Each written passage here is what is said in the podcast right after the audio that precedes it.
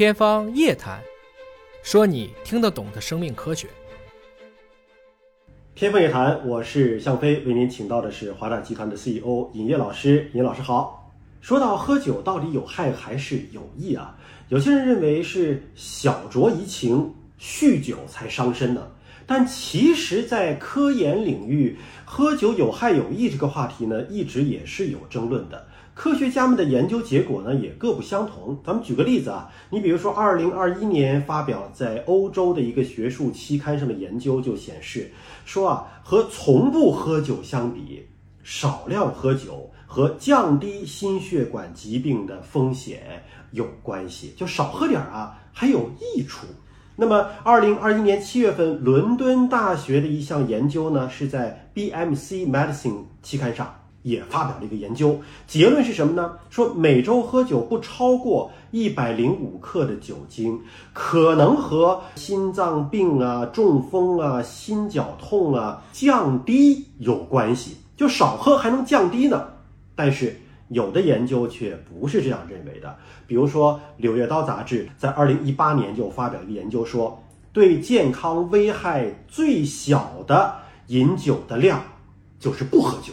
你就不要喝。那么《柳叶刀肿瘤学》二零二一年也发表了一个研究说，呃，有超过七十四万人在二零二零年因为喝酒而导致了癌症，哪怕是少量喝酒。也会明显增加癌症的发生。哎呀，这个学术研究也是各不相同。那么，喝酒到底是有害还是有益？尹烨老师帮我们分析分析。包括很多研究是不是就是观察了一些大数据得出的结论呢？其实整体来讲，你会发现这种基于一个群体的统计啊，它对于一件事情做了到底还是好还是不好，我们隔一段时间就能看到一些完全相反的结论。这个现在网上很多人经常会截取以前的一部分这个视频来论证今天的一个观点。对于任何科学结论，其实你应该有一个动态的角度去思考和观察，才能给出一个相对公允的一个结论。而且随着这个数据量的逐渐的积累啊，你会发现我们以前可能很多的认知，或者是你原来认为是对的，今天错了，反之亦然。核心点是在今年的三月二十五号。由这个在波士顿的 MIT 和哈佛，他们有一个叫 Broad 研究所，在 JAMA 的子刊上发表了一个就叫习惯性饮酒和心血管疾病之间风险他们这个关系这样的一个研究论文。那具体来讲呢，他们是对这个英国的生物样本库，这个其实还是目前做的最好的一个生物银行，它已经公开了高达四十万以上的这个相关的一些数据。那么它是选择了这其中的超过了三十七万名成年人来进行研究。平均年龄是五十七岁，平均每一周饮酒是九点二个标准杯。结果就表示呢，少量到中度饮酒的人患心脏病的风险最低，其次是戒酒者，而大量饮酒的人呢，患心脏病的风险最高。那这个结论呢，大家就会觉得很奇葩了，是吧？为什么你说你多喝酒风险高可以理解，但是为什么少量的反而会低呢？啊，那这个团队呢，其实会进一步的对他的研究给出了一些解释。他发现少量或适度饮酒的人，他的生活方式往往比饮酒者更健康啊。也就是说，你不能光去研究饮酒，你还得看他其他的，比如说运动。这些人更多的有运动，而且他们会更多的去摄入蔬菜，包括他们的抽烟的习惯也更好，更少的去抽烟。所以呢，可能你刚才看到的是一个独立因素，少量饮酒对心脑血管的益处，实际上是由刚才讲的多要素共同所导致的。那如果你说光排除了这个因素以后呢，他们也发现，如果就看饮酒这一条，就不再具有健康益处了。喝酒多和少这个话题怎么来界定呢？你像我们中餐经常说加盐少许，那多少算少呢？首先，这个还要从遗传背景来答啊。我告诉大家了，就是咱们比如中国的这个东亚人，也包括像日本人、韩国人，咱们普遍是不怎么能喝酒的。理论上讲，我们的这个乙醇乙醛的脱氢酶啊，也就是说你能喝酒的这部分基因。大部分人其实都还是不行的，但是因为酒也不一样，所以你各种类型的酒呢，它的酒精含量并不相同。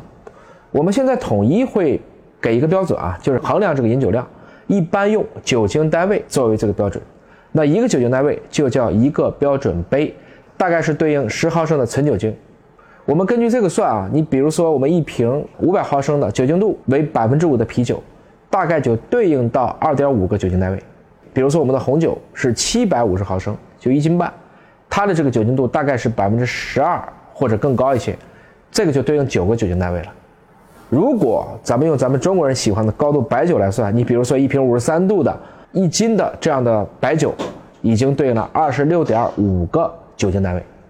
关于喝酒有危害这件事情的界定方式，又应该如何来界定？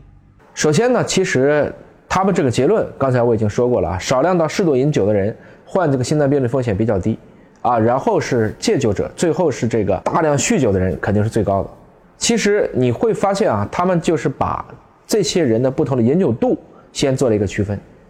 具体来讲呢，这个饮酒量啊，从完全不喝增加到七个标准杯。啊，刚才说过了，一瓶红酒大概是九个标准杯啊，那这种情况下，他的心血管的疾病会有小幅度的增加，而如果再增加七杯到十四杯，他的心血管的这个疾病风险就更高。如果超过了二十一杯，也就是说，我们一瓶白酒刚才讲过了，这个就超过这个数了，而且这是一周的量啊，那么你的风险增加就会尤其高。这也就说明呢，其实你饮酒量和心脏血管疾病的这个关系啊。它不是一个简单的线性关系，应该来讲，一旦你超过了一个限度以后，你喝的越多，它的风险就更多。值得注意的是啊，即使按照美国的国家酒精滥用和酒精中毒研究所的建议饮酒量，这个里面给出来的标准，女性每天饮酒量不要超过一标准杯，男性不要超过两标准杯。那你看一天一瓶啤酒，其实都比这个高了啊，依然还是会增加心血管的一个风险。所以总体来讲呢。我们今天非常悲催的告诉各位愿意喝酒的同志们啊，少量的饮酒，啊，如果就看这一个因素的话，也会增加心血管疾病的风险。而如果你越喝越多，你的心血管疾病的风险也会迅速的升高。当然，我刚才也解释了啊，你不能就看这一个因素，这个也解释了之前观察到的为什么适量饮酒会对心血管有益的这个现象的一个原因啊，还是因为你的综合的生活方式。可能更加的健康，也就是说，你要多吃素食，尽量的少抽烟，你要保持充足的睡眠，包括你要有更好的运动习惯，来抵消这部分喝酒所带来的负向的因素。同样，就在今年三月份呢，美国的宾夕法尼亚大学、威斯康星大学麦迪逊分校，他的研究人员呢，在《自然通讯》上其实也在发表了另一个文章，表示呢，饮酒这个大家更难写了啊，和脑容量的减少有关。就算是轻度到中度的饮酒呢，也会对大脑造成的伤害。他这个呢，给了一个听起来其实连尹哥心里面都颤的数据：每天一瓶啤酒的饮酒量，如果你持续，对大脑的损害就相当于衰老两年。所以，如果你的记忆啊，你的比如说运算能力觉得越来越差了，你想一想，除了你睡不好觉了，是不是也因为我们酒喝的更多了？归根结底呢，这些研究都告诉我们啊，单从健康的角度来讲。可能没有所谓的安全饮酒量，那最好的饮酒量就是不喝。但是我们毕竟也是个人情社会嘛，你少不了还是有一些交际啊、应酬。我希望大家可能都尽量的能够去控酒，彼此之间都不要互相的灌。即使少量的饮酒，也应该有更好的生活方式来综合调节。啊，如果你想降低癌症风险，降低心血管的风险，减少对大脑的损伤，那么还是不要贪杯，尽可能的。少喝，甚至没必要的时候不要去找醉。以上这些研究其实都告诉我们了，即便是少量的喝酒，对身体也是有害的。所以小酌怡情对身体有益，这可能是个乌龙事件啊。那么在能不喝酒的时候，还是尽量的不要喝酒吧。感谢关注今天节目，下次节目时间我们再会。